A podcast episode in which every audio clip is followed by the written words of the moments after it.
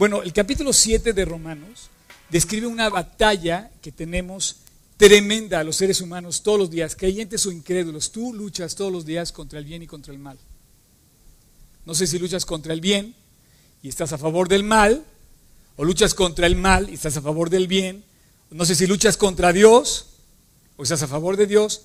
Tú lo sabes, pero de que somos, estamos luchando entre una cosa y otra, es cierto. De hecho, esta semana te puedo decir una cosa. Eh, han pasado tantas cosas en esta semana que pienso que me pasó un tren encima. Este, digo yo, si, si, vieran mi corazón, está, el otro día, ahorita estaba un doctor aquí hace rato, eh, que está terminando su, está haciendo su carrera, y le digo, a ver, tómate la, tómame la presión, ¿no? Ya sabes, sí. Y está todo mi corazón así. Está, de verdad es que tengo, me estoy derritiendo de emoción por todo lo que estamos viviendo. Y toda esta semana, desde el domingo hasta este domingo, pasado muchas cosas. Eh, trabajé como burro, ¿saben cómo trabajan los burros? De sol a sol. Yo así trabajé de sol a sol toda la semana. Eh, quise pedirle a Dios, eh, le dije, Dios, déjame trabajar cantando. Déjame hacer mi, labor. mientras yo estaba así como, como concentrado, pero feliz, ¿no? Tuve una situación muy complicada también, ya sabes, tensión, estrés, todo esto del proyecto 417. Estamos muy emocionados, pero a la vez es una tremenda, tremenda, tremenda, tremendísima carga que cae, que cae sobre, sobre mí. O sea, finalmente soy el responsable de este proyecto nuevo. Eh, y me dio mucho gusto, quiero decirles que hay 68 personas, quizá ahorita un poquito más porque no supe los números de ahorita, pero la semana pasada 68 personas dijeron, voy a caminar contigo en, este, en esta aventura. Y la verdad, bueno, dije, caminar solo es lo peor. Caminar con alguien es...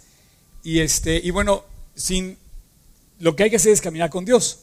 Entonces yo pienso que esto, este proyecto, eh, como decía Oscar, lo veíamos lejísimos, pero como nunca el tiempo ha llegado para, para hacerlo, creo yo, por la respuesta de ustedes, eh, ustedes mismos marcaron esa pauta en lo que motivó en su corazón tener esta respuesta que tuvimos la semana pasada. Y la semana pasada presentamos el proyecto. Me faltó decir que para completar la renta, porque tenemos que juntar varios, va a haber dos locales comerciales al frente. Entonces digamos que el frente va a tener dos locales y adentro va a estar el auditorio y el centro educativo queremos abrir con 30 lugares para la escuela cristiana, con un centro educativo de educación acelerada en base a los principios bíblicos, que es un proyecto ya probado, comprobado y todo. ¿no? Ha habido respuestas increíbles, eh, una de ellas eh, no se despeinó, ¿ya se fue? ¿Se fue Rubén? Salió, ah, ahorita que regrese. Digo que no se despeinó porque ya no tiene, ya no peina cabello. Pero yo les dije que no quería que se despeinaran. O sea, si vas a, para mucha gente igual es fácil donar un millón de pesos o cien mil y es muy difícil a lo mejor dar cinco mil. Pero dices, en esta semana te digo, oye, este, qué complicación, ¿no? Porque mientras tú estás haciendo esto, de repente hay cosas muy estresantes, muy demandantes, críticas. Ayer, por ejemplo, estábamos cenando y una llamada de un secuestro. Así en la mesa. Tuvimos que levantarnos, eh, pusimos a orar eh, y de repente, pues yo creo que en los secuestros no hay más que de dos, o pagas o no pagas y decides si vas o no vas. Y bueno, se decidió una cosa y todo el mundo apoyó ahí y de repente se resolvió. Pero estamos viviendo una situación muy crítica, estamos viendo una lucha tremenda a muerte en este país explícame lo que pasó en Iguala. No entiendo lo que pasó en Iguala. Todavía no lo, no lo puedo entender. Es horrible lo que está pasando en México. Pero en el fondo, oye Oscar, ¿y por qué haces una convocatoria a, forrar una casa, cambiarla y para... Pues yo creo que, que venir aquí nos alienta. Es como un espacio especial. O sea, convivir, desahogarte. Ahorita, por ejemplo, estos chavitos, ellos están comenzando en su carrera en Cristo. Es como un maratón. Ellos me ayudaron hoy a mi predica, van a ver por qué. Cuando tú corres un maratón, que de hecho, a ver, Robert, por favor, ponte de pie, pollito, ¿estás ahí? A ver, Robert, acéptalo, vienes mal oliente, vente, vente, vente, pásale, pásale. A ver, pollita, ¿estás por ahí? Rápido, rápido, rápido. ¿Dónde está? Se fue, a lo mejor su discipulado. Bueno, este chavo está, eh, digo, está entrenando durísimo para un maratón y lo pongo de ejemplo porque hoy se vino 20, ¿cuántos kilómetros? 21. O sea, acaba de correr 21 kilómetros así de lejos, porque sí, sí, no es cierto. No es cierto, Cham. Él estudia conmigo, él forma parte del comité de, Proyecto 417. Eh, la semana pasada estaba haciendo medio Ironman, que era, equivalía a medio maratón. Un poquito más. Bueno, medio maratón de carrera. Entonces, se vino de su casa hoy corriendo para acá y está entrenando para, para, para esto que le gusta. Aquí habemos muchos que nos gusta correr, ¿no? Entonces, gracias, Chan.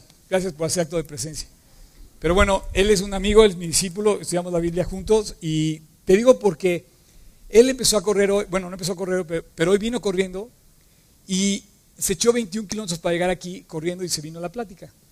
Digamos que lo aceptamos como es. Entonces, si haya, lo bueno que está toda su familia alrededor de él, entonces lo quieren así como es. Pero los chavitos que subieron ahorita aquí están empezando la carrera cristiana. Yo no sé dónde estés tú en la carrera, pero se va a ir complicando la vida. Y en los últimos momentos de la vida la lucha va a seguir y va, a estar a, flor de piel la lucha. Y la idea, la idea es llegar a la meta. Tú no llegas a la meta hasta que la cruzas. Pero hay muchos que se entregan a la mitad del camino se enojan con el pastor, se enojan con Dios, eh, le ponen peros a las cosas. Y vamos a ver cómo en este capítulo Pablo le pone pero a su vida. Dice, miserable de mí, le dice, dice Pablo. Si Pablo se dice miserable de mí, imagínate tú y yo. Estamos fritos. Entonces, eh, esto es la carrera. Yo no sé en qué momento te encuentres en tu carrera, pero no has llegado a la meta. Tenemos que renovar nuestra entrega, tenemos que renovar el deseo de continuar. Y yo te decía esto por una razón. Eh, eh, la semana pasada, la verdad, nosotros habíamos fijado una respuesta y se rebasó esta respuesta. Sin embargo, la casa se confirmó a través de la respuesta que pasó. Esta semana se acordó llegar al, acuerdo de la casa. Y a la vez eh, tuve unas, unas respuestas increíbles. Entonces hay una persona que, que, nos regaló, nos donó un aparato que vale más de 120 mil pesos, y me dijo, aquí está. Yo lo trajo, contó y la factura, y dijo, es un regalo. Y es un parto que necesitábamos, ¿no? Entonces lo que me, sorprende es que Dios, que Dios mueva así el corazón, ¿no? Y digo que no se despeinó porque Él lo dijo, ¿sabes qué? A mí Dios me lo dio, no lo necesito, la verdad, esto es algo que ustedes necesitan y aquí está con todo y la factura. Entonces, yo no sé eh, si esto sea eh, la muestra de un corazón que, que muestra lo que hay adentro. ¿Cuánto vale un corazón? Mucho más. Y aquí nos venimos a reunir por eso. Quizá estamos avanzando en, hacer una nueva historia, en, completar algo que nunca se ha hecho y, bueno, pues como dice 4.17, Dios hace las cosas que no se ven como si fueran, ¿no? Eh, me estoy echando como al, le decía yo, como al bungee, estoy así como a punto de echarme. Bueno, ya de hecho me eché la semana pasada, fue como echarse hacia el... es un paso de fe y, no hay nada como eh, eh, tener la anuencia y el, y, el, y el, gusto de hacerlo juntos. Si esto no vamos juntos, la verdad no quiero. Pero la respuesta que yo tuve la, la semana pasada junto con todos los chavos con los que estábamos ahí en el comité fue increíble eh, quiero dar las gracias a esas 68 personas que se apuntaron. Eh, unas eh, se pasaron con más, otras se apuntaron con menos. Esta semana continuaremos con el proyecto para saber cuánto vale. Se va, se va, a evaluar bien, ya bien lo que vale hacer esto, esto. Ojalá que esto sea de Dios y que sea su voluntad. Y es lo único que me interesa, que sea la voluntad de Dios. Reunirnos a nosotros nos da una como, como oportunidad de, de enfocarnos, de retomar. Es un medio de gracia una reunión de Cristo, dice, donde están dos o tres reunidos en su nombre, ahí está Dios en medio de ellos. Entonces Dios nos da la oportunidad de congregarnos y ese, la idea es poderlo usar toda la semana y no nada más en fin de semana, unas cuantas horas que nos cuesta aquí. Pues la verdad nos cuesta muy caro rentar este lugar. Estamos aquí a dos cuadras, este, se, completó varias cosas y estoy, la verdad, overwhelmed con todo esto. Eh, sobre, ¿cómo se dice en español? Eh, eh, abrumado. Gracias. Gracias. Este, yo pensé que aquí me iban a contestar desde Inglaterra, pero, pero no. Bueno, eh, si yo pudiera ponerle un hashtag a él día de hoy, ah, eh, quiero decirte algo. Entre todo lo que me pasó, que estuvimos a, full eh, viendo mil cosas, saliendo de la plática me tuve que ir a un funeral. Ahorita, por ejemplo, tengo que salir al aeropuerto ahorita, luego, luego saliendo. Pero saliendo de las ocho me tuve que ir a un funeral porque, porque murió la hija de un amigo mío, una, una señorita muy joven, y, y, pues, pues fui al funeral. Pero yo nunca imaginé que al día siguiente yo había pedido, porque pedimos aquí por, por, la vida de Noemí, y Noemí decidió Dios llevársela el lunes. Esta, esta mujer dio un testimonio increíble durante quizá ocho años, no sé bien, estuvo formando parte de esta congregación. Ella llegó a la meta el lunes pasado. Ella llegó y cruzó y llegó como una valiente. Lo último que a mí me dijo cuando yo me entrevisté con ella, me invitó a su casa a platicar sobre su enfermedad, una enfermedad seria. Prácticamente le habían dado una sentencia de muerte con el diagnóstico que tenía. Y le dijo, mira, si Dios decide llevarme, estoy lista. Tengo paz, canto todos los días, le canto a mi Señor. Dios, si me... ¿Cómo? No, claro que no. y también dice, y dice Dios, me decía, Dios, eh, lo anhelo, ya anhelo estar con Él. Si me voy con Él, estoy lista. ¡Wow! Y Dios dijo, sí. Yo le había pedido que no. De hecho, aquí, aquí oramos por ella en la mañana. Este, y Dios dijo, ya quiero ver a Noemí. Entonces me tocó predicar el lunes en su, en su funeral. Y quiero decirte que a eso venimos. Todo lo que hacemos, si no tiene un valor eterno en lo que hacemos, no sirve para nada. Si tú no vives por las cosas eternas, todo se va a quemar ya seas el hombre más rico del mundo o no tengas nada, hay un valor que Dios te dio la oportunidad de usar a ti en tu vida, vivir por lo eterno. Si tú vives por simplemente tener más de algo, o de alguien, o por alguien, o para ser tú, eso va a quemar. Para que tú trasciendas tienes que poner esos talentos que tienes y agregarle el valor eterno a esas cosas. ¿Qué quiere decir esto? Compartir de Cristo, ponerle un deseo de servir a Dios y de que su palabra se siga se siga promoviendo. Eh, no sé cómo lo quieras hacer, pero, pero esto es voluntario, esto es, no es a fuerzas, esto es voluntario totalmente y, Dios puso en el corazón de, muchos este, este deseo. Y bueno, dime si no hay una lucha continua. O sea, ¿cómo enfrentas las diferentes circunstancias en las que estamos metidos, quebrantos sentimentales, quebrantos económicos, a lo mejor este, problemas de salud, como veíamos. Y, y, bueno, quiero empezar con el último versículo del capítulo que vamos a leer, porque tiene mucho que ver con lo que estamos viendo. Dice el versículo 25, dice, eh, más gracias doy a Dios por Jesucristo, Señor nuestro Así que yo mismo con mi carne, perdón, con mi mente sirvo a la ley de Dios, mas con la carne a la ley del pecado. Este es un capítulo complicado porque parece que hay una lucha entre con Pablo. Dice, yo mismo, o sea, hablando Pablo, está hablando él, está hablando el apóstol Pablo, o sea, San Pablo. En Londres hay una catedral en su nombre. En, en el Vaticano hay otras estatuas en su nombre. En la Biblia hay una cantidad enorme de escritos que él hizo. Y él es un testimonio, es el escritor más grande del Nuevo Testamento. Pablo dice, con mi mente sirvo a la ley de Dios, pero con mi carne a la ley del pecado. Entonces, hay estudiosos que dicen, oye, esto es, que, esto es para aquellos eh, creyentes, o describe a los creyentes que no viven bien. Pero Pablo no vivía bien, claro que vivía bien. Es más, él, él se opone de ejemplo. Si tú lees un poquito más adelante algunos de sus escritos, en el, en el por ejemplo, capítulo 3 de, Filipenses, él dice, señores, sigan mi ejemplo. ¿Qué no vivía bien Pablo? Claro que vivía bien, dice, hermanos, sed imitadores de mí. Sed imitadores. O sea, ¿a cuántas personas tú les puedes decir que sigan tu ejemplo? ¿Quién, ¿Quién se puede levantar aquí a decir, sigan mi ejemplo? A sus hijos, por ejemplo. Sigan mi ejemplo. Si eres coach, tienes que, tienes que seguir el ejemplo del, o sea, el carpintero, oye, eh, así es como se hace. Entonces de repente dices, ah, así es como se hace bien.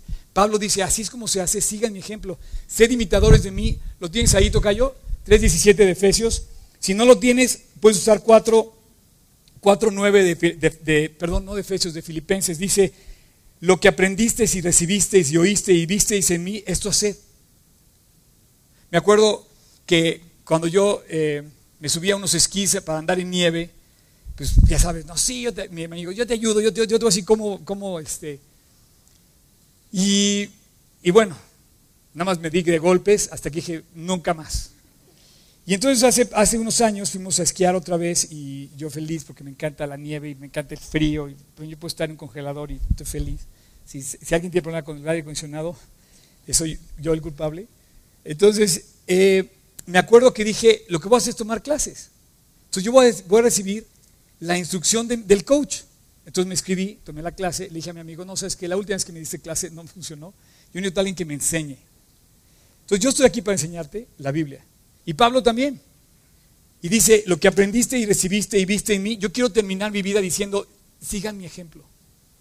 Ojalá que lo que estoy haciendo, en lugar de tropezarte, te aliente. En lugar de, digo, no soy perfecto, a eso va a llegar Pablo, pero esa es mi, tirada, que, que sigan mi ejemplo. Entonces, por ejemplo, me dijo este chavo, eh, me dice, pongo los esquís y me dice, Pon, ponme atención. Si tú haces lo que yo te digo, hoy vas a bajar esa montaña. Yo vi la montaña, yo no podía bajar ni de donde estaba poniéndome los esquís. Y ese mañana, esa mañana terminé bajando de la montaña. No solamente de las pistas azules, sino también de las verdes. Ya no me, atendí, ya no me atreví a las negras, pero azules y verdes descendí yo varias veces de la montaña. no podía creer lo que simplemente significaba obedecer, seguir el ejemplo, seguirla al otro persona. Ah, mira, así pone los pies, así es como tienes que pararte, así es lo que tienes que hacer. Ah, es lo que voy a hacer. En la vida cristiana, Pablo se pone de ejemplo. Entonces termina, vuelves a poner otra vez 25, 25, dice miserable, perdón, 24. Estoy leyendo de atrás para adelante. Dice, miserable de mí. O sea, Pablo dice, eh, soy un ejemplo, pero me siento miserable. Claro, porque la batalla es a muerte. Y si tú no estás preparado para vivir, y si yo estoy preparado para vivir esa batalla, nos vamos a la miseria porque en nuestras fuerzas, en nuestras fuerzas vamos a perder la batalla. Entonces él dice, miserable de mí, ¿quién me va a librar de este cuerpo de muerte? Entonces dice, gracias a Dios por Jesucristo. Él es el que nos saca adelante. Toda la Biblia levanta un nombre que se llama Jesucristo. Gracias a Dios por Jesucristo. Puedes volver a poner 25. Y de hecho, este grito de victoria que levanta es como, wow, con el chicharito porque metió dos goles esta semana, creo, metió, ¿no? No sé en dónde. Pero, no, no, no, mi Señor metió todos los goles del mundo. Me va a permitir enfrentar la crisis que hay en Iguala, la crisis que hay en mi corazón, la crisis que estoy pasando, me va a permitir enfrentarla, mi Señor, me va a sacar adelante de eso. Y dice, yo, dice, gracias doy a Dios, yo también doy gracias. Si tú no aprendes a vivir con este concepto de vida, vas a vivir muy amargado y además derrotado y además miserable. Para no vivir miserable tienes que tener un Dios muy grande que te saque adelante. Dice, gracias doy a Dios por mi Dios que se llama Jesús y por Él puedo estar todos los días vivo. Entonces, este reto de fe del auditorio o lo que sea, este, este salón, ¿ustedes piensan que somos una gran organización? No. Todos los días como el maná se recoge lo que se paga para estar aquí. Sin embargo, pensarías que es una gran organización. No, yo veo que la verdad Dios hace un trabajo maravilloso. Pero más maravilloso es ver que Noemí, después de 15 años de creyente o más que tuvo, de, me diga, Oscar, estoy lista para partir. ¿Cuántos de estos se necesitan? Que digan, gracias doy a Dios por Jesucristo, mi Señor, el último día de tu vida. La batalla es a muerte. Y si no la vives con Jesús, no vas a dar gracias, más bien vas a vivir como miserable. Y entonces él levanta y dice, yo mismo vivo una lucha. ¿Por qué? Porque mi carrera no ha terminado. Aunque haya logrado mucho, dice Pablo, por eso se pone de ejemplo, aunque haya logrado mucho, todavía no puedo cantar la victoria hasta que no llegue al final de la carrera. Noemí llegó al final de la carrera. Su carrera terminó el lunes pasado. Honro, respeto, admiro y me aliento con su vida y su recuerdo. Y estos chavitos están aquí, empezaron la carrera ellos tienen que terminar la carrera. Ellos tienen que llegar al final de su carrera felices, dándole gracias a Dios como ahorita los viste cantar. Sus, sus, caritas eran de describir, no me preocupo por nada, dice la Biblia, cuando era como niño hablaba como niño, pensaba como niño, jugaba como niño, pero cuando ya fui hombre, entonces vinieron las broncas, llegó la lucha y es la que está hablando Romanos 7. Capítulo 7 de Romanos es uno de los capítulos más complicados que hay en la Biblia para estudiar. ¿Por qué? Porque seas incrédulo, seas creyente, yo no sé quién seas, estás en una lucha. Todos los días, una lucha a muerte. Y dice, miserable de mí, ¿quién me librará de este cuerpo de muerte con el que batallo todos los días? Jesús. Voy a escoger un voluntario. No, ¿quién quiere leer? Sale, adelante. Pásale, por favor.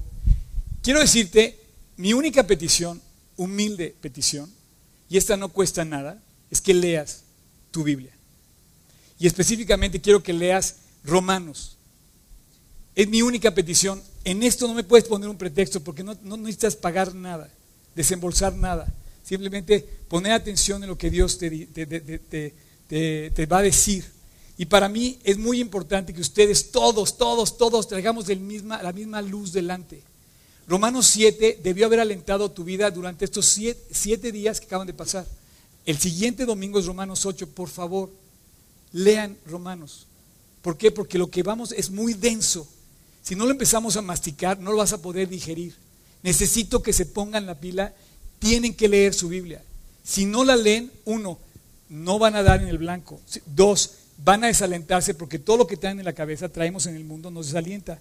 Y tres, no nos vamos a conectar en esto, pero además, si no estás conectado en la Biblia, puede ser, puede ser que ni siquiera te hayas convertido.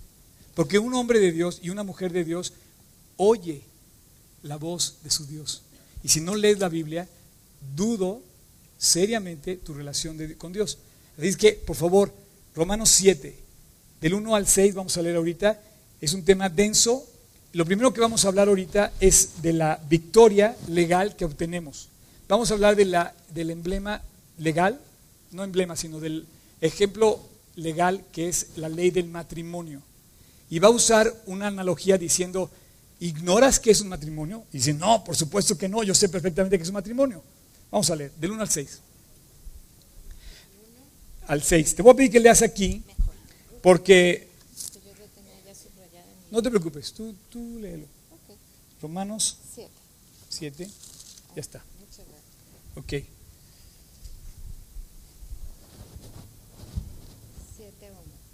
¿Acaso ignoráis, acaso ignoráis hermanos? Sí. Que te oigan. Gracias. ¿Acaso ignoráis, hermanos? Pues hablo con los que conocen la ley, que la ley se enseñorea del hombre, en, en tanto que éste vive. Porque la mujer casada está sujeta por la ley al marido mientras éste vive pero si el marido muere, ella queda libre de la ley del marido.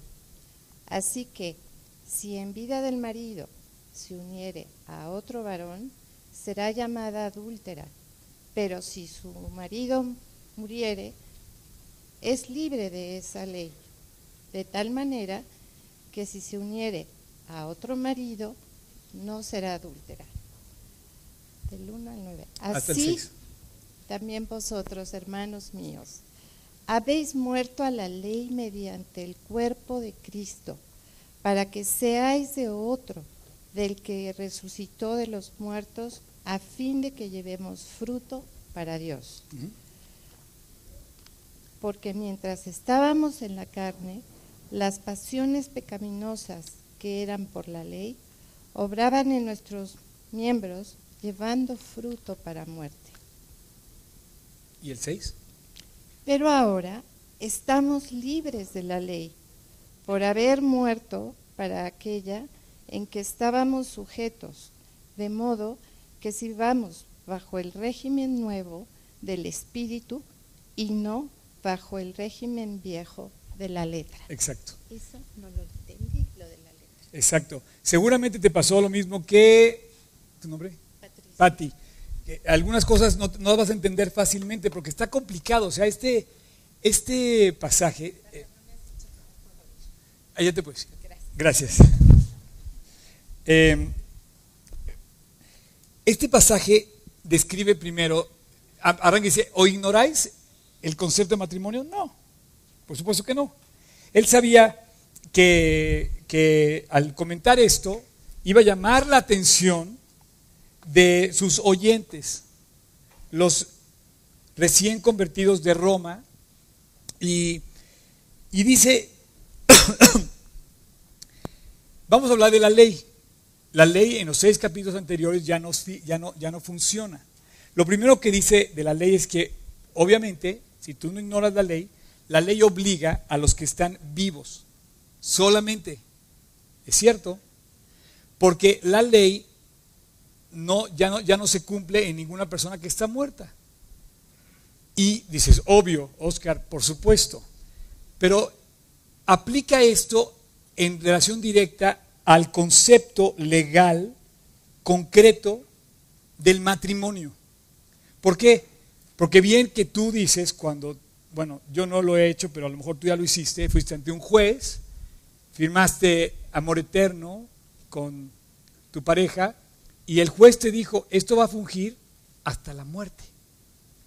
Ya una vez que te mueras, ya no hay problema. O sea, si no amas a tu esposa, iba a decir, muérete, ¿no es? No, es que no hay, no hay, otra, no hay otra salida. Lo que dice Dios es, dice, hasta la que la muerte nos separe. Ese es el mandamiento, hasta que la muerte nos separe. Por lo tanto, dice, dice Pablo, es obvio que el mandamiento matrimonial es muy sencillo ubicarlo en el matrimonio, porque es hasta que la muerte nos separe. Entonces, se refiere en el caso concreto legal del matrimonio, cómo la ley vincula al hombre con la mujer mientras el hombre y la mujer están vivos. El momento que uno de los dos muere, dice ya la mujer si se puede casar con otra persona y ya no va a ser adúltera. Lo mismo el hombre. Pero mientras el marido o la mujer están vivos, ella no se puede unir a otra persona, ni él se puede unir a otra persona, porque entonces cometerían adulterio.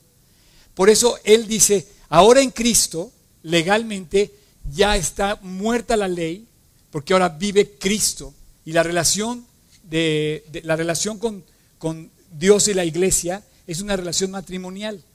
Si tú lees toda la Biblia completa, te vas a dar cuenta cómo en muchos momentos se refiere Dios a la iglesia como una esposa, sujeta a Cristo, ataviada y adornada como una novia para su marido.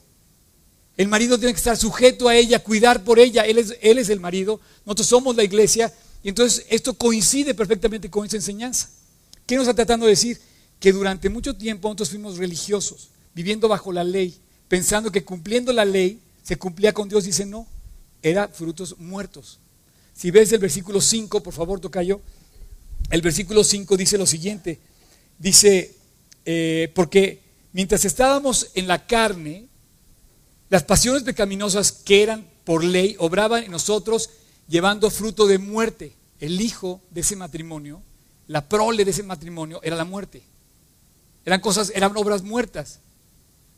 Pero pone el versículo 4, pero dice, cuando tú te casas con Dios y entra Dios a la escena, el fruto de eso es para Dios. Y dice, es un fruto para Dios. ¿Ves el final del versículo? A fin de que llevemos fruto para Dios. Ahora, entramos del 7 al 25. Quiero un valiente o una valiente, ¿quién me ayuda a leer del 7 al 25? ¿Ok? A ver, ¿puedo pedirle a un hombre? ¿Sí? A ver, pásale, champ. Champ es de champion, no es de champiñón, ¿eh? Es que otro día me pusieron, ya puse champ y el, corrector ahí, ya sabes, del, del, teléfono me puso champiñón y dice, ¿cómo dice champiñón? ¿Por qué dice champiñón? del 7 al 25. Ok, ahora, acuérdense esto. Este pasaje que estamos leyendo es uno de los pasajes más complicados de la, de la escritura. ¿Por qué? Porque describe la lucha que hay como creyentes en el sentido espiritual. está bien, Sabi, déjalo así. Muchas gracias. también describe la lucha que, no se me duerman, ¿eh? Aguanten, aguanten. Eso está, eso está, eso está padre, padrísimo. Lo vamos a pasar bien. Ánimo. Pero bueno, tengo un gran reto. Por eso les hice la broma del champiñón. Pero bueno, este, eh, lo que vamos a leer ahorita describe tres cosas. Uno, una lucha a muerte. si tú quieres entender por qué, va, por qué, por qué derramamos lágrimas, por qué hay gente este, eh, triste en la vida, por qué hay gente que se deprime, por qué hay gente que se droga, por qué hay gente que hace cosas equivocadas, porque es una lucha a muerte. Este capítulo tenemos que entender de una u otra forma porque estamos batallando contra una fuerza tremenda que es en contra de Dios. Entonces, lo que te quiero decir en este sentido es, eh, describe esta lucha que es tanto para incrédulos como para creyentes. La viven todos. Describe además que a lo largo de todo el, paso del hombre sobre la, sobre la, tierra, a lo largo de la historia del hombre sobre la tierra, desde Adán hasta Jesús, eh, este, esta cuestión del pecado ha cobrado las lágrimas que vemos y que, y que no podemos entender hoy. Y por lo tanto describe que la victoria sí la da Dios, pero en Cristo. Entonces, la primera parte del 1 al 6 vimos una victoria legal. La segunda parte del 7 al 25 vamos a tener, vamos a ver una victoria real que conquista el creyente cuando llega a la meta. Aquel que va caminando por la vida se puede tropezar, pero se puede levantar por la gracia de Dios, aunque se sienta miserable, puede seguir adelante y tú y yo somos así. Tú y yo te sientes, nos sentimos miserables, podemos continuar viviendo porque la gracia de Dios está ahí para tendernos la mano y sacarnos adelante como un padre que no va a dejar nunca de amar a su hijo. Atención, versículo 7 en adelante. ¿Qué diremos pues? ¿La ley es pecado? En ninguna manera, pero yo no conocía el pecado sino por la ley, porque tampoco conociera la codicia si la ley no dijera, no codiciarás. Mas el pecado, tomando ocasión por el mandamiento, produjo en mí toda codicia, porque sin la ley el pecado está muerto. Y yo sin la ley vivía un tiempo pero venido el mandamiento, el pecado revivió y yo morí. Y hallé que el mismo mandamiento que era para vida, a mí me resultó para muerte. Porque el pecado, tomando ocasión por el mandamiento, me engañó y por él me mató. De manera que la ley a la verdad es santa y el mandamiento santo, justo y bueno. Ok, es complicado entender todo esto y espero que te vayamos resolviendo. Podríamos hablar de verdad muchas, muchas horas sobre estas argumentaciones que presenta Pablo en este capítulo, pero solamente vamos a dedicar este tiempo. Por eso, pon atención. Lo, primero que dice aquí es que el mandamiento es santo, justo y bueno. Entonces los mandamientos no nos condenan para, para, hacernos un daño. los mandamientos simplemente afirman lo bueno y cómo debe ser. O sea, Dios nos pone el ejemplo, sí. Nos da el mandamiento, sí. Esto quiere decir que lo malo se corrige mostrando lo bueno. La ley es espiritual, dice, yo soy carnal, vendido al pecado. Pero en el fondo, la ley me presenta el ejemplo correcto. Es como cuando prendes la luz. De hecho, usa el ejemplo del Salmo 119 que dice, lámpara a mis pies tu palabra, porque prende la luz y empieza a alumbrar. Eh, y entonces lo que hace en el, en, el, en, el, en el momento que alumbra, alumbra con lo bueno, con lo correcto, saca un mandamiento santo, justo y bueno. ¿Eso qué quiere decir? Que el bien, lo bien hecho, descubre lo mal hecho. Así de sencillo. ¿Quieres ver cómo está mal hecho algo? Ponlo bien hecho. O sea, ¿quieres ver un buen carro? Pregunta a un alemán. ¿Quieres, ver, ¿Quieres aprender a hacer las cosas para, manejar un buen carro? Pues ve a ver a los alemanes. Y van a ser carros padrísimos. Hay, hay quienes, pero para, por ejemplo, un carpintero. ¿Quieres ver cuál es el trabajo correcto de una carpintería? Bueno, cuando veas el trabajo bien, dice, ah, así debe ser. Lo bueno, lo bien hecho, te, descubre lo mal hecho. Lo recto descubre lo torcido. La luz descubre lo que está mal en las tinieblas. Entonces dice, el mandamiento es malo. No, de ninguna manera. Dice, al contrario, el mandamiento es santo, justo y bueno. ¿Sabes por qué? Porque la ley de Dios es de Dios. Es de Dios. Dios es el que generó la ley. Dios es el que la creó, el que la inventó y por lo tanto Dios es santo, justo y bueno. Entonces sus mandamientos son santos, justos y buenos. ¿Quieres obedecer algo? Obedece el mandamiento de Dios. Alias, lee tu Biblia y obedécela. ¿Ok? Ahora, antes de que continúes, quiero decirte algo. De los mandamientos que agarra aquí Pablo, si te ves, vuélvete a ir al versículo 2, al versículo 7. Escuchen bien el versículo 7. Vamos a rezar tantito al 7. Escucha bien lo que dice. ¿Qué diremos pues? ¿La ley es pecado? En ninguna manera. Pero yo no conocía el pecado sino por la ley, porque tampoco conociera la codicia si la ley no dijera, no codiciarás. Exacto. Fíjate, de la tabla de Moisés de los 10 mandamientos, se fue al número 10. ¿Por qué no escogió el mandamiento 8, el mandamiento 4, el mandamiento 2, el mandamiento 1? ¿Por qué no dijo, yo no, yo no conocería, si no dice la ley, ama a tu Dios con todo tu corazón, a tu prójimo? ¿Por qué, ¿Por qué no dijo, no robarás? Se fue y puso, si la ley no dijera, versículo, exacto, puedes volver a poner otra vez el 7 y ahorita vas a este. ¿Qué diremos pues? ¿La ley es pecado? En ninguna manera. Pero yo no conocía el pecado sino por la ley, porque tampoco conociera la codicia si la ley no dijera, no codiciarás. La ley de Dios, el mandamiento, de las, de las tablas agarró el último, el 10. ¿Por qué? ¿Ya había leído los otros nueve?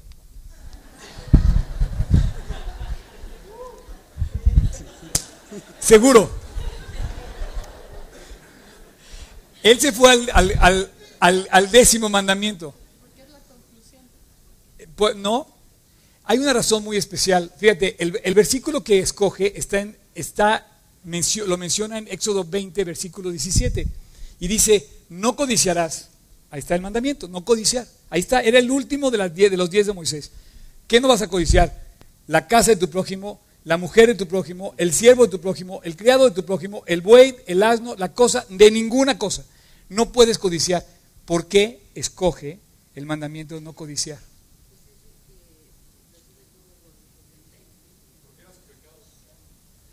¿Por qué? Bueno, los diez eran pecados, estoy, de acuerdo. Eh, puede ser, puede ser, también puede ser. Es, es de más común también. Eh, también puede ser, ¿sí? Eso. That's it. Es lo que quería decirte. La codicia es nuestra naturaleza. La codicia, la codicia, codiciar, todos generamos eso. En el fondo, dijo, todo lo demás se resume en lo que hay en tu corazón.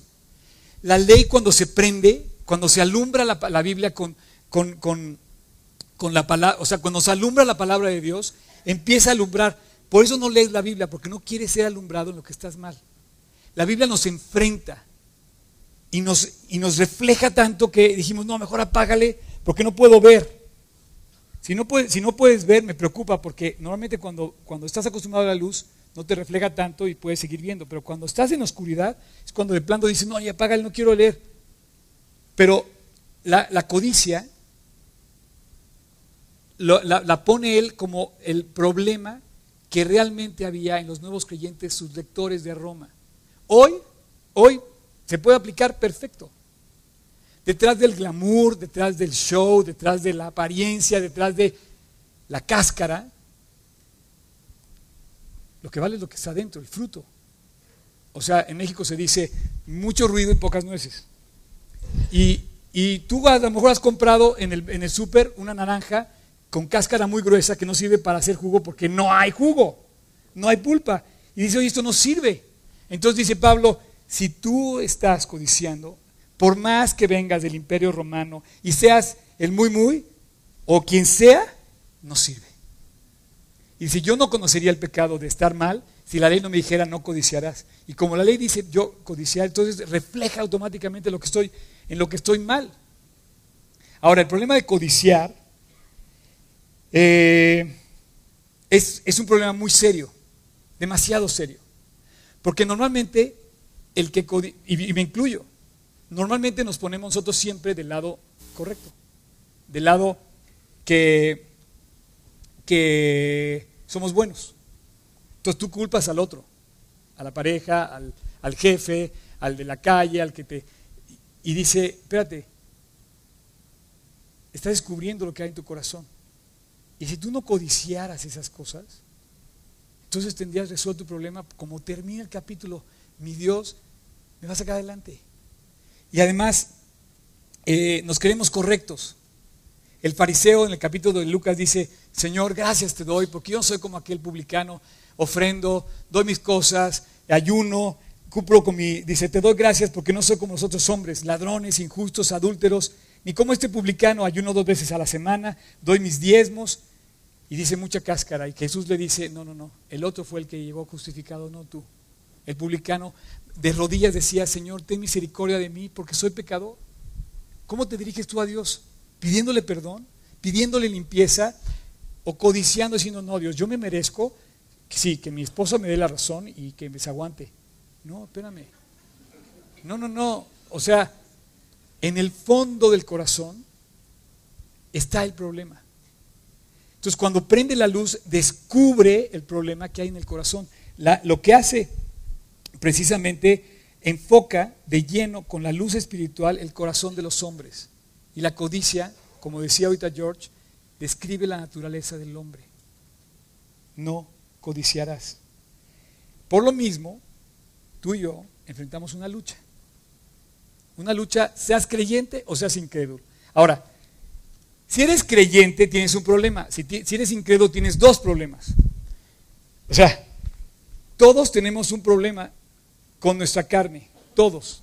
Y si eres creyente, estás aquí, tienes un problema que librar entre lo bueno y lo malo, entre lo blanco y lo negro, entre lo que vas a hacer. Y todos los días te levantas con esa carrera que tienes que seguir corriendo en el esfuerzo de un maratonista. Si eres incrédulo, estás sentado en esta plática, quizás es tu última oportunidad de reconciliarte con Dios porque tienes dos problemas.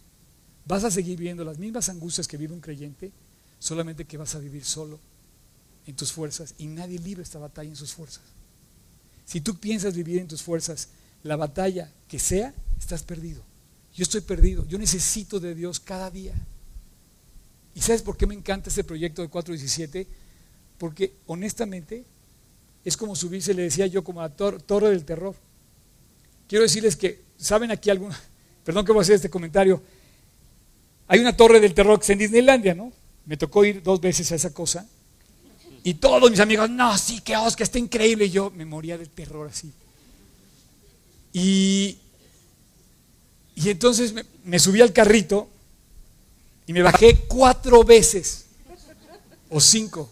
Ya te puedes imaginar el oso, la vergüenza, el bullying que me hicieron mis cuates gallina, no sé qué, ya sabes. No, no hicieron eso, pero no me dijeron eso. Fueron más leves conmigo. Además porque era como su maestro la Biblia, entonces tuvieron respeto. Hasta que un día me aventé, pero me aventé lleno de terror.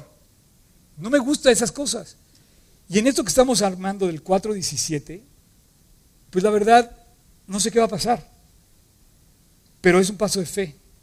Y tienes que aprender a dar pasos de fe, una u otra cosa, pero tú vas a tener que dar pasos de fe en donde vas a decir gracias porque tengo a Jesús y me vas a sacar adelante. Ahora, si no lo tienes, tienes un problema muy grande. ¿Cómo vas a salir adelante sin Jesús? ¿Puedes poner el versículo 25, Tocayo? Termina el, el capítulo diciendo, el capítulo más, uno de los más difíciles de la Biblia te lo dice claramente, gracias a Dios por Jesucristo. Porque puedo seguir adelante porque lo tengo.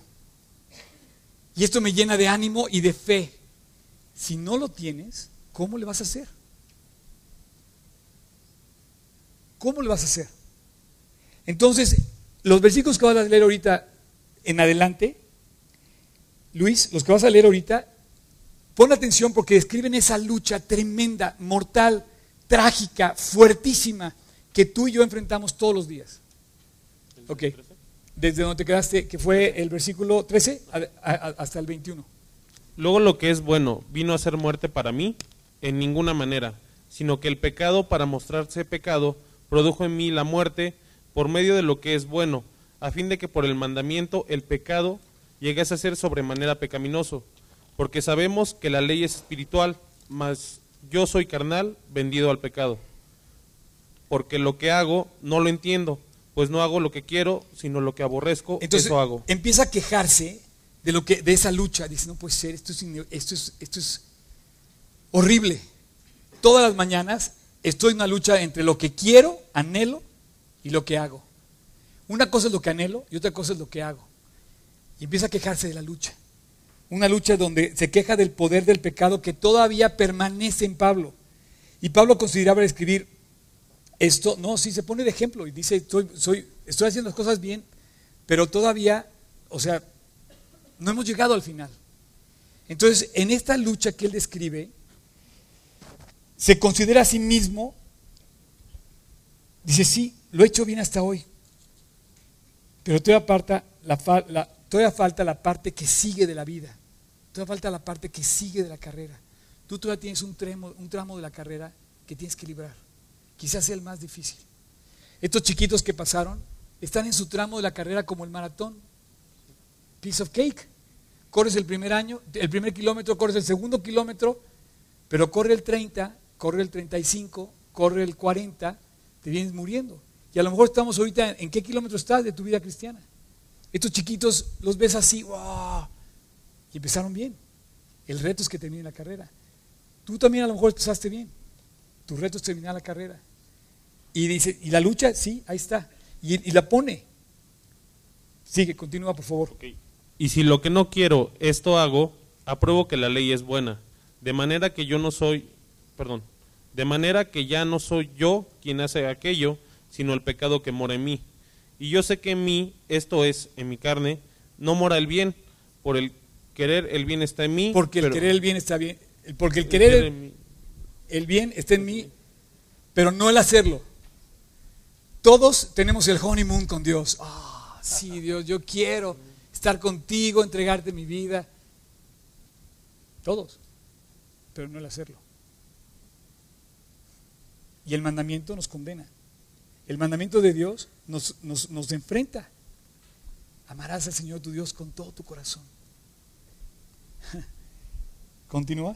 Porque no hago el bien que quiero, sino el mal que no quiero, eso hago. Y si hago lo que no quiero, ya no lo hago yo, sino el pecado que mora en mí. Wow, entonces sigue hablando de la lucha.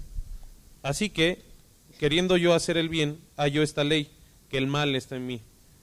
Porque según el hombre interior me deleito en la ley de Dios, pero veo otra ley en mis miembros que se revela contra la ley de mi mente y que me lleva cautivo a la ley del pecado que está en mis miembros.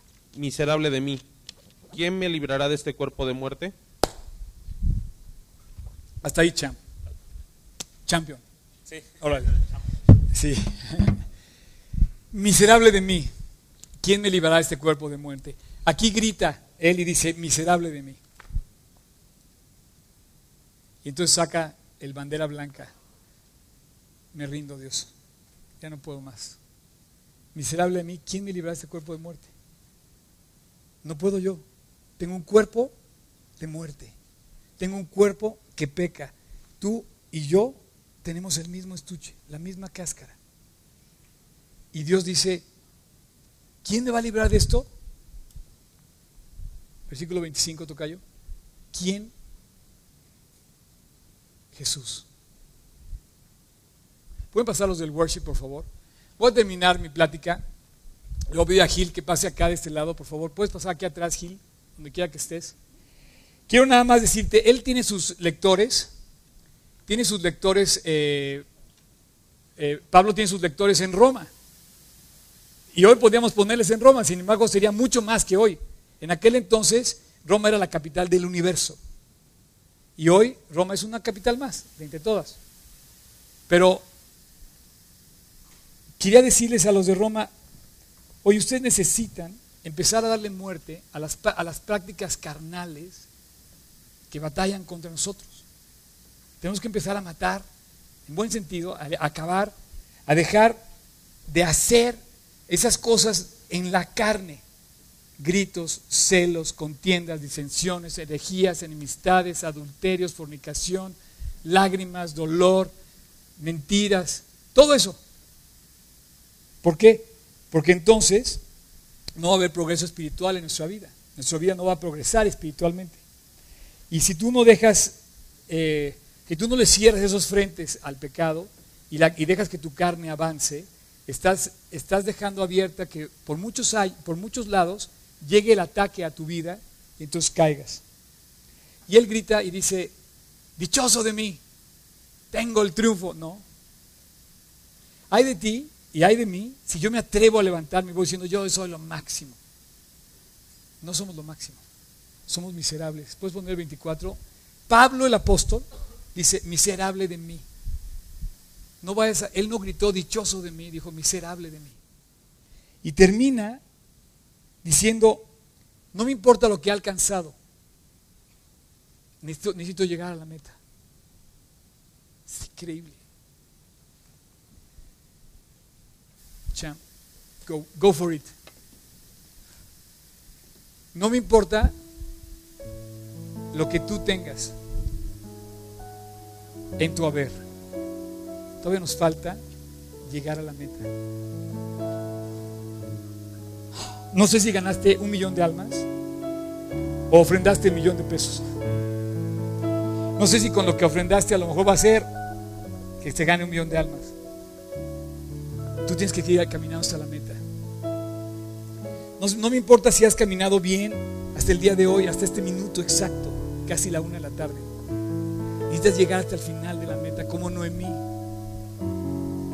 Qué dichoso, qué honrado fui yo de tener el privilegio de despedir a esta mujer el día de su funeral. Con una paz, con una fuerza, todavía grita desde la tumba, de verdad, todavía grita ella.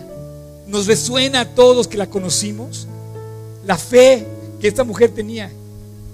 Yo quisiera morir como ella. No sé si cuando me toque a mí morir voy a llegar a decir, Dios, llévame ya, estoy listo para partir, pero lo anhelo, quisiera decir eso. No hemos llegado a la meta. No sé si ya tiraste la toalla, pero yo, no quiero que la tires.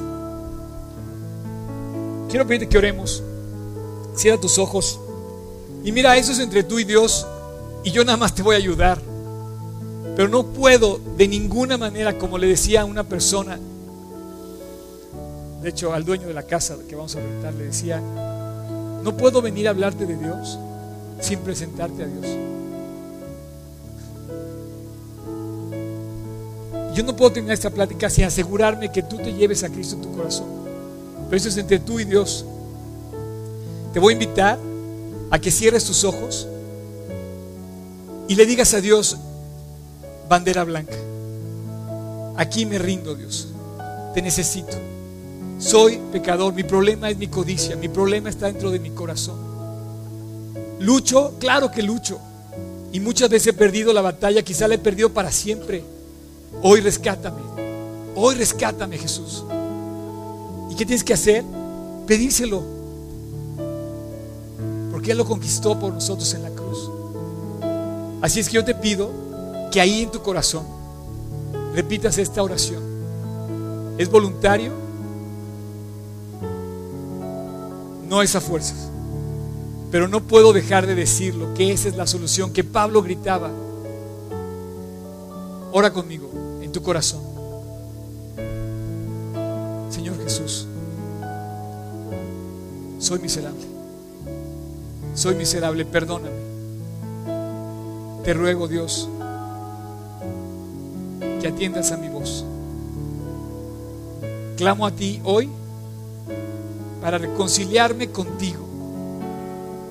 Jesús, perdóname. Te necesito. Quiero nacer no a la ley, sino a la vida contigo. Quiero casarme contigo hoy. Quiero entregarte mi vida. Quiero darte mi corazón. Perdóname. Entra a mi corazón y déjame caminar todos los días contigo. Y te doy gracias por haber ido a la cruz en mi lugar. Te lo pido en tu nombre, Jesús. Amén. Esta oración va a quedar grabada ahí en la, grabación que estamos haciendo. Si tú me estás viendo, hiciste la oración, donde quiera que estés, si tú estás aquí, hiciste la oración, donde quiera que estés, has hecho la oración más importante de todas, que es reconciliarte con Dios. Hay un pequeño detalle en el versículo 25, y ya para terminar. La parte final del versículo describe lo que somos tú y yo. Dice, miserable de mí, pero gracias doy a Dios por Jesucristo, porque así con mi mente sirvo la ley del pecado. Perdón, con mi mente sirvo la ley de Dios y con mi carne sirvo la ley del pecado. De aquí en adelante, hasta el final, a llegar a la meta, vamos a vivir esta lucha. Los seres humanos vamos a vivir esta lucha. Con la mente vamos a desear seguir a Dios, obedecer a Dios, pero con la carne vamos a caer y, pecar. Blanco y negro. Tú decides lo que estás haciendo todos los días. ¿Qué decisión tomas? Cada día tú sabes a dónde vas. Y tomas la decisión de blanco o de negro. Pero gracias a Dios por Jesucristo. ¿Sabes por qué puedo seguir adelante? Porque ya nadie va a quitar a Jesús. El, único día, el último día de mi vida, como el último día de Noemí, lo único que voy a llevarme es a Jesús. Si tienes mucho dinero o tienes poco, todo se va a quedar. Si tienes salud o no la tienes, también. Si tienes relaciones, también. Lo único que te puede llevar esta vida es a Jesús. Miserables, todos batallamos en la carne, pero con Jesús no tengo temor. Me gustaría preguntarle a ti, a usted, si tienes a Jesús en tu corazón, si hoy lo invitaste a tu corazón y que levantaras tu mano y me dijeras, hoy, hoy me reconcilié con Él y hoy, hoy lo invité, me gustaría, si alguien hizo esa oración hoy, gracias a Dios, gracias a Dios, gracias a Dios. Allá también. Y me falla. Te puedo preguntar una cosa, ¿dónde está Cristo? Ese es, el lugar de Dios. ¿Estamos construyendo una nueva casa? Sí. ¿Necesito tu ayuda? Sí. Pero esa no es la casa de Dios. Esa va a ser un lugar de reunión. La casa de Dios es tu corazón. Si tú llevas a Cristo en tu corazón, mi misión está cumplida como predicador de la Biblia. Si tú caminas solo en la vida, estás frito y eres un miserable. Si tú te alejas de Dios, vas a vivir como un miserable aunque lo tengas. Esta lección del capítulo 7 de Romanos, espero que no lo olvides nunca. Me encanta que sea 7 para que recordemos el número de Dios, 7. Está fácil, blanco y negro. Tú decides cómo vivir. A todas esas personas que levantaron su mano, por favor no se vayan, sin que pasen aquí con Ernest, Abraham, Laura, eh, Víctor, los que quieran de este lugar, no les tengan miedo. no, hay un equipo de gente que trae su camiseta de romanos. Si tienen alguna duda y les queremos regalar una porción de la Biblia porque quiero que crezcan en la Biblia. Señores y señoras, que Dios los bendiga. Eh, vamos a cantar esta canción. ¿Te toca aquí? Eh, vamos a cantar esta canción que yo, la verdad, eh, siento que es uno de los himnos más hermosos que existen.